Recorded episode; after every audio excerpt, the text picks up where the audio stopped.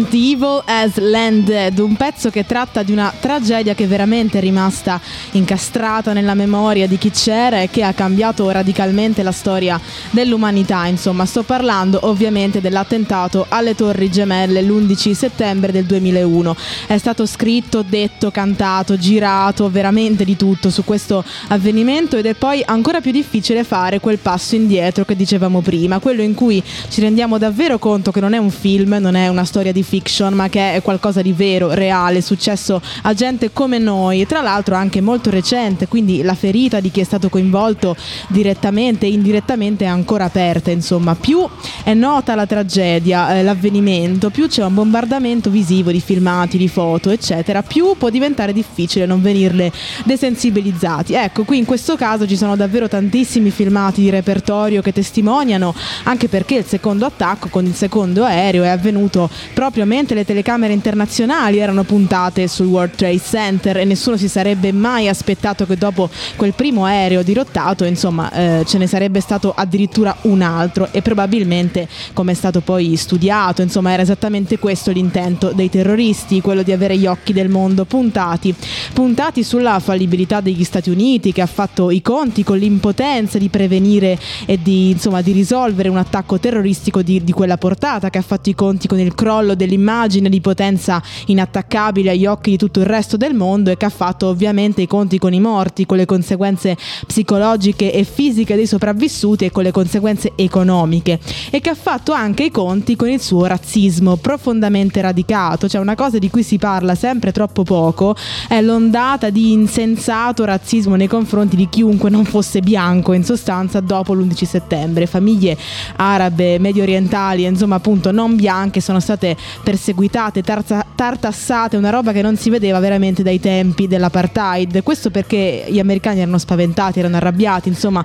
quando accade qualcosa che non si può concepire, che lascia una ferita così grande, la prima cosa che è sempre accaduto nella storia purtroppo è trovare un capro espiatorio di turno. Se volete un ottimo contenuto eh, sulla materia, consiglio Sopravvissuti, un podcast eh, del Sole 24 ore molto bello, molto interessante sull'argomento che lo trovate su Spotify. Ora c'è Rock the 40 Ounces Leftover Crack.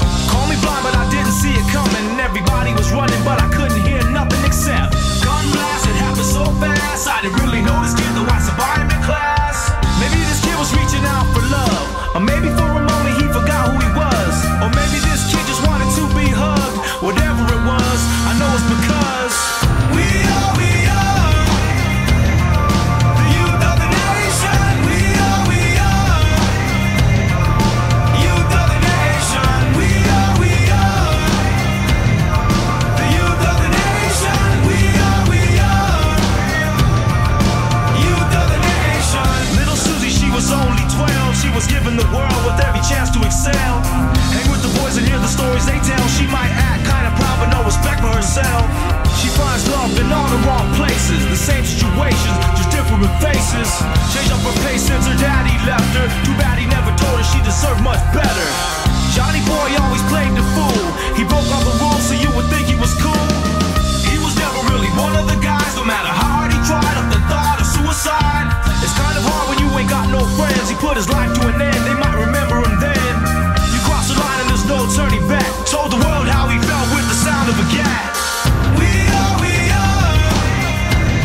Youth of a Nation POD, prima abbiamo sentito Leftover Crack con Rock the 40 Ounce.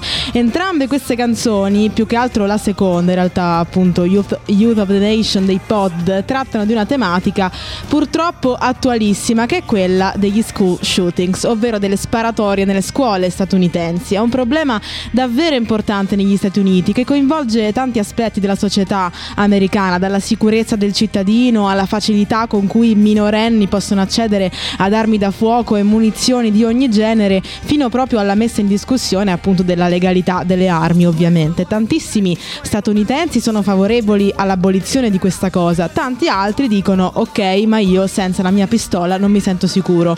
È un problema davvero grave, poi molto spesso la polizia non è stata in grado nemmeno di intervenire mentre stanno accadendo le sparatorie e pensate che la morte per mano di uno school shooter è la seconda causa di morte degli adolescenti negli Stati Uniti che è un dato veramente assurdo e spaventoso, perché qui le notizie arrivano però un po' così, insomma conosciamo tutti la terribile storia della Columbine anche per il significato simbolico che ha assunto, ma non è assolutamente l'ultima, non è stata la prima e non è nemmeno la più sanguinosa se contiamo il numero dei morti. La peggiore della storia come numero di vittime è recentissima, è del 2018 ed è la Parkline High School in Florida. Un ragazzo di appena 19 anni, Nicholas Cruz, ha aperto il fuoco sui suoi compagni di scuola e ha ucciso 17 persone, ferendone altre 17, un numero altissimo di vittime, una sparatoria terribile se pensiamo anche che è stata portata avanti da una persona di nemmeno 20 anni che negli Stati Uniti, vi ricordo, era ancora minorenne. Cruz è stato condannato all'ergastolo senza possibilità di chiedere la condizionale, evitando la pena di morte davvero per un soffio. Queste storie sono davvero terribili e tristi su tutti i fronti, cioè è triste anche notare dei pattern che si ripetono sempre uguali, ragazzi sofferenti, pieni di problemi, solitamente con famiglie disastrose o anche gravi disagi emotivi, psicologici comportament- e comportamentali davvero profondi che nessuno nota mai abbastanza e soprattutto in tempo per prevenire queste stragi perché nessuno degli school shooter della storia degli Stati Uniti è mai stato qualcuno di assolutamente insospettabile e che non aveva mai dato cenni di squilibrio oppure che era un ragazzo modello, mai. Quindi questo è un problema sociale davvero profondo che non si ferma soltanto alla questione delle armi, togliere la possibilità di ottenere armi da fuoco toglierebbe diciamo soltanto eh, l'arma appunto dalle mani di questi ragazzi ma non risolverebbe davvero il problema alla radice. Ora ci sono i System of a Down e questa è Pluck.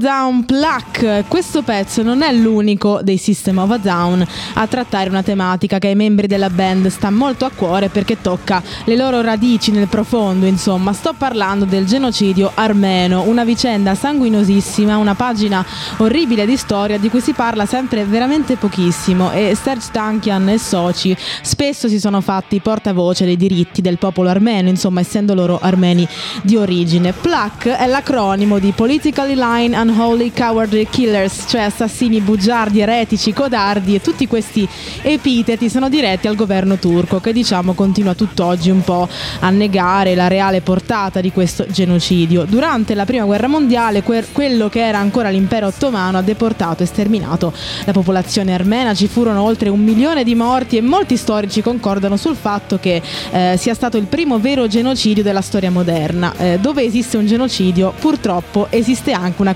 corrente negazionista come ahimè esistono i negazionisti dell'olocausto come ben sappiamo e ci sono anche i negazionisti del genocidio armeno. Ed è anche proprio contro tutto questo che si scagliano i System of a Down eh, in, questa, in questa canzone come in altre. Tutti i membri della band hanno origini armene appunto e hanno anche perso familiari, nonni, parenti eccetera proprio nel genocidio. Quindi oltre ad essere portavoce un po' del loro popolo sono anche toccati personalmente dalle vicende. Oltre a Pluck anche Holy Mountains è un'altra canzone che esplicitamente tratta eh, quell'argomento. Inoltre Serge Tankian che ha una carriera anche da solista parallela ha prodotto un brano che si intitola proprio Yes, It's Genocide perché c'è ancora oggi bisogno di dirlo insomma. Piccolo fun fact che non è molto fan in realtà Joe Biden è il primo presidente americano della storia a riconoscere quello degli armeni come un vero genocidio ma le prossime imminenti elezioni statunitensi insomma pronosticano tutt'altro ma lasciamo stare questo argomento ora c'è Last Call in Johnstown dei Polkadot Cadaver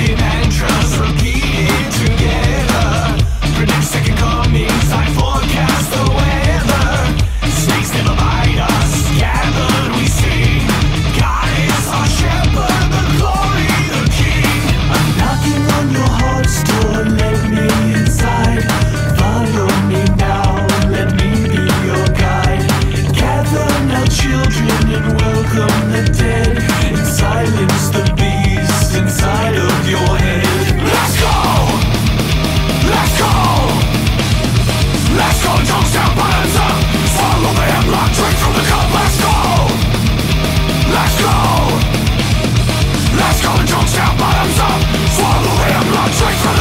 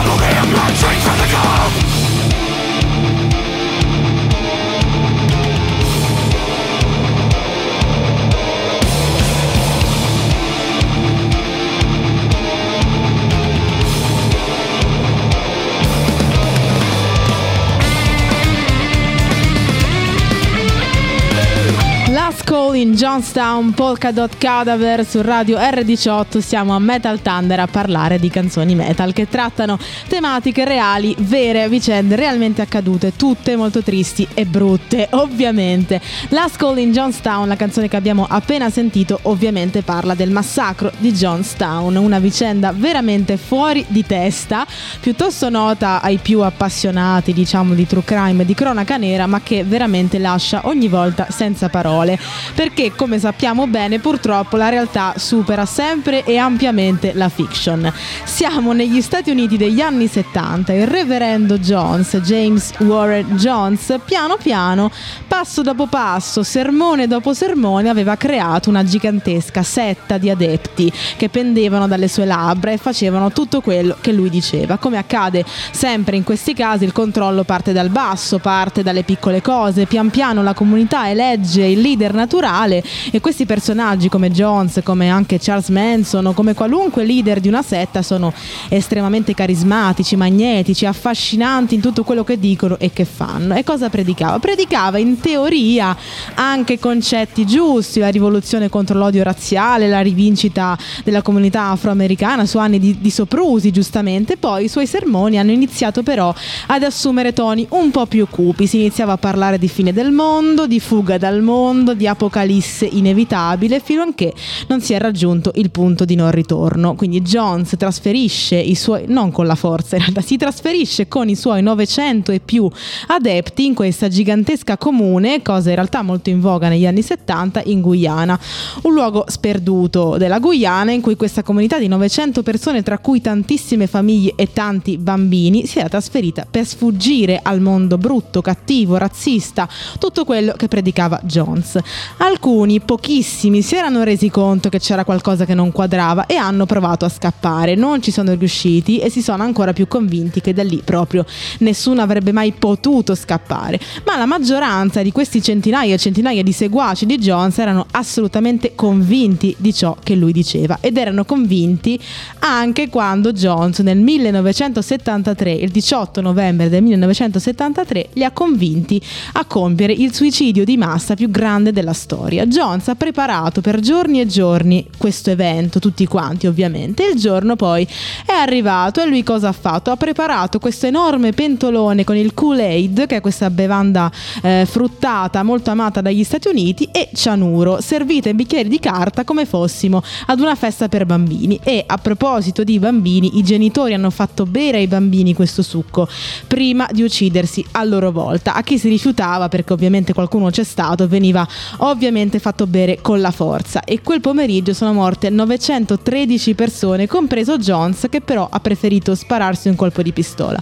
Una storia allucinante di quel giorno, tra l'altro, di quell'ultimo sermone che Jones continuava a gridare mentre veniva servito il veleno, esistono delle registrazioni che sono pubbliche, sono disponibili e veramente fanno accaponare la pelle, quindi a vostro rischio e pericolo. Ora ci sono gli Slayer Unit 731. one.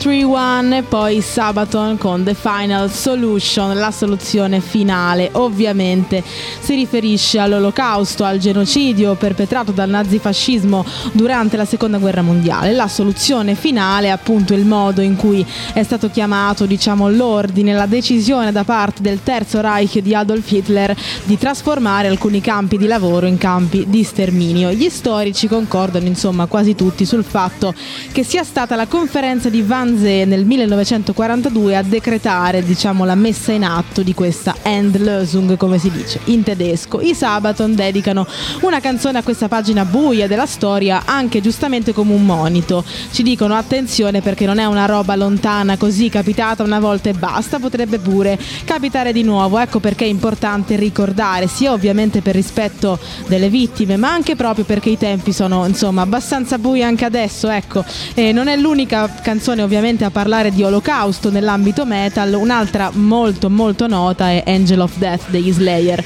che parla invece in particolare di Josef Mengele, il celebre medico, ma diciamo che si fa fatica a chiamarlo medico, il celebre nazista, ecco, che come tutti sappiamo ha condotto esperimenti orribili, soprattutto sui bambini. Prima abbiamo sentito invece Unit 731, sempre degli Slayer, che tratta invece di un'altra cosa orrenda, di cui si parla un po' troppo poco. Che cos'era la Unit 731, l'unità 731? Era un'unità segreta di ricerca scientifica, sempre tra molte virgolette, e, e sviluppo di armi biochimiche che aveva messo su l'esercito imperiale giapponese intorno alla metà degli anni 30 che è rimasto attivo fino alla fine della seconda guerra mondiale. Ecco, si trovava però non in Giappone bensì in Cina, in particolare in Manciuria. Ovviamente perché prima ho detto scienza tra virgolette, perché in questa unità sono successe cose veramente terrificanti e taciute per un sacco di tempo. Si facevano regolarmente esperimenti sugli esseri umani, sui cinesi ovviamente, prigionieri di guerra, ma anche non solo, anche gente prelevata a casaccio, civili che semplicemente abitavano lì. Pare che persero la vita circa 3.000 persone lì dentro, pare perché è un numero dibattuto su cui c'è ancora molta nebbia, che non si sa bene, potrebbe essere anche molto molto più alto di così.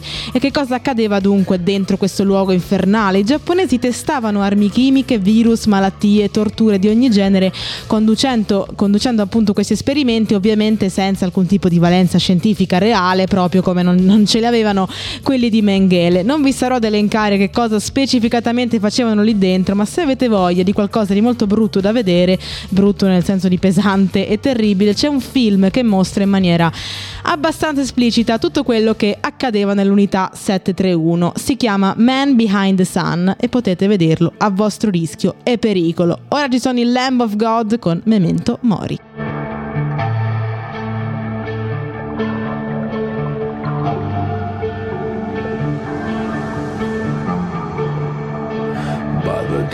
Darkest river beneath the leafless trees.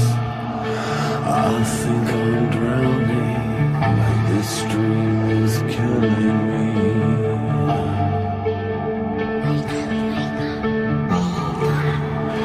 In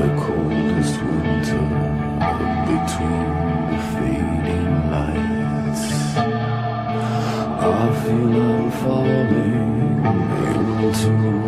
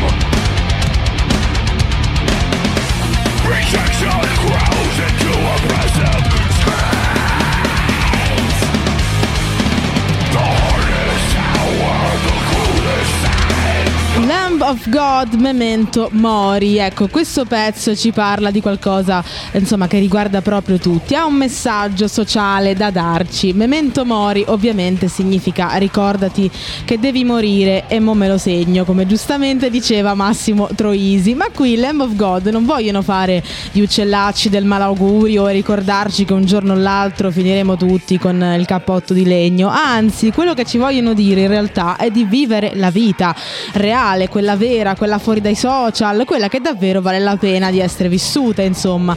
Questo pezzo è uscito emblematicamente nel 2020, anno della pandemia, in cui uno ci siamo tutti resi conto di quanto l'apocalisse possa prendere tante forme, ecco, e due di quanto ci mancava davvero vivere, di quanto la vita non fosse quella che stavamo vivendo in quel drammatico periodo.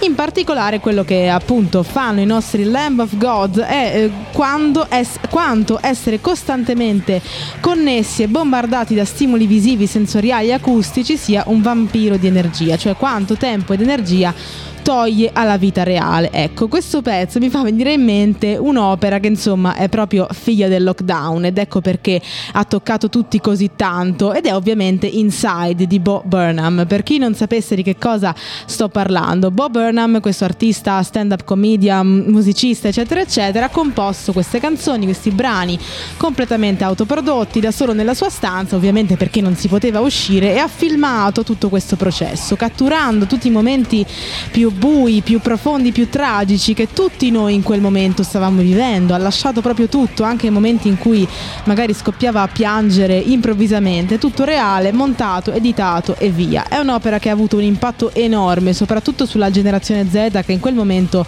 era più di tutte le altre risucchiata da TikTok, ma può assolutamente essere apprezzata da tutti perché parla a tutti. La trovate su Netflix, Inside, e c'è in particolare una canzone che penso sia l'unica canzone uscita finora che davvero riesce a catturare l'essenza del web, del bombardamento continuo di informazioni, di stimoli che c'è su internet, senza che questo suoni come un monito di un vecchio, ecco, perché viene da qualcuno che ci è davvero cresciuto con internet. La canzone si chiama Welcome to the Internet, ovviamente, la trovate sulle piattaforme di streaming, ma è diciamo preferibile fruirla nel contesto di Inside, quindi la trovate anche dentro Inside, come vi dicevo prima, che trovate su Netflix.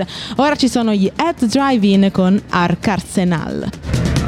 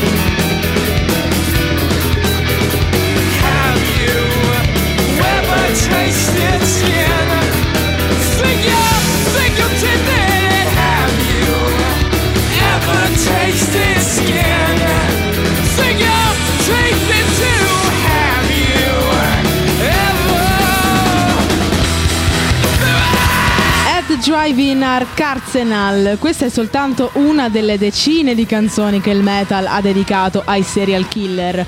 Questa in particolare si riferisce a Jeffrey Dahmer che tutti conosciamo anche in seguito alla premiata serie Netflix con Evan Peters nei panni di uno dei personaggi più macabri, più noti della storia criminale statunitense e non. Ma appunto quella per i serial killer è una passione che il metal ha da sempre. Ne parlavamo durante la puntata dedicata al metal giapponese che potete trovare sul sito di R18 come podcast nella pagina di Metal Thunder, ma esiste appunto una band giapponese praticamente tutta a tema serial killer. Sono i Church of Misery e hanno davvero una canzone per ciascuno degli assassini seriali più noti della storia, dai più noti Ted Bundy, lo stesso Dahmer, Charles Manson, Jack lo Squartatore, Ed Kemper, John Wayne Gacy, fino ai meno conosciuti come Andrei Cicatillo, Mark Essex, Dean Corley, insomma, davvero il tempio degli appassionati di true crime, ecco.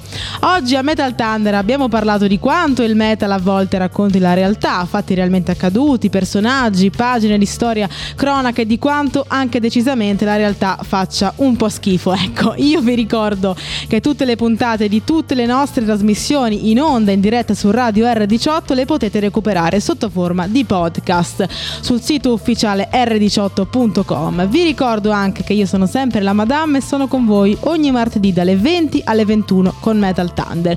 Io vi auguro una buona visione del Festival di Sanremo per chi lo guarda oppure di una bella serata alternativa per chi non lo guarda. Alla prossima settimana e ciao!